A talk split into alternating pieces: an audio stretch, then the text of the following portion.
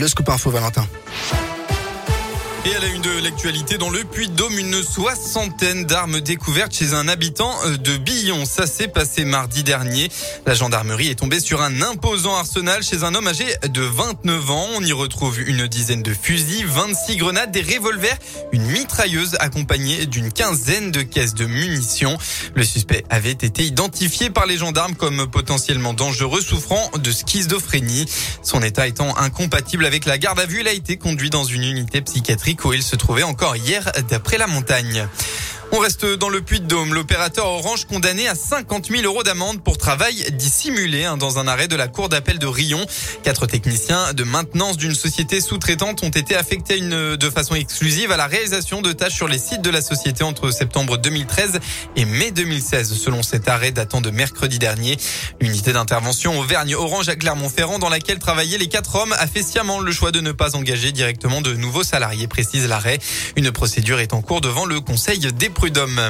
Et puis un grave accident hier soir, peu après 21h, ça s'est passé sur la 6 dans le sens Lyon-Marseille à hauteur de la commune de Dracé dans le Rhône à la frontière de l'Ain. Un poids lourd serait entré en collision avec deux voitures. Un bilan imposant, important, un mort, deux blessés graves et six blessés légers. On ne connaît pour l'instant les circonstances de l'accident.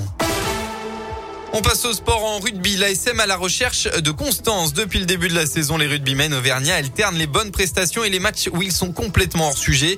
La semaine dernière, face à Pau, ils ont même montré leurs deux visages sur une seule rencontre avec une première mi-temps indigne et une seconde très réussie où ils arrivent d'ailleurs à décrocher le bonus, le bonus offensif.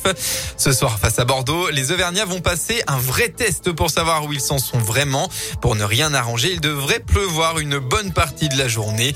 Le deuxième ligne, c'est Sébastien Vahamaina, qui vient de prolonger son contrat avec l'ASM, s'attend donc à un match très engagé. Bordeaux, euh, on voit tous hein, qui performe bien depuis ce début de saison. Ils sont en deuxième du championnat derrière Toulouse. Euh, ils ont un gros pack. Ça va être un, match euh, intense, je pense, à jouer. Donc, à nous de, mettre ce qu'il faut dès le début. Tu perds un match, tu finis dans les trois derniers, tu gagnes, tu remontes très vite. Donc euh, oui, il faut arriver à performer euh, tous les week-ends et ça, c'est ce qui va faire que tu deviennes une grande équipe quoi, quand tu performes chaque week-end. Bordeaux ASM, coup d'envoi 21h01, 05, pardon. L'ASM qui sera toujours privé de Sébastien Bézier et Camille Lopez blessé. Tani, euh, Tani Vili a été lui libéré par le staff de l'équipe de France et sera sur le banc. Et puis il y a du football aussi. Hier c'était le début de la 12e journée de Ligue 1. Le PSG a renversé la rencontre face à Lille de buts à 1. Aujourd'hui duel de mal classé évidemment. Metz avant-dernier accueille saint dernier. Coup d'envoi de la rencontre à 17h et ce sera sans les supporters stéphanois. La préfecture de Moselle les a interdits de déplacement tout à l'heure pour des risques avérés de troubles à l'ordre public.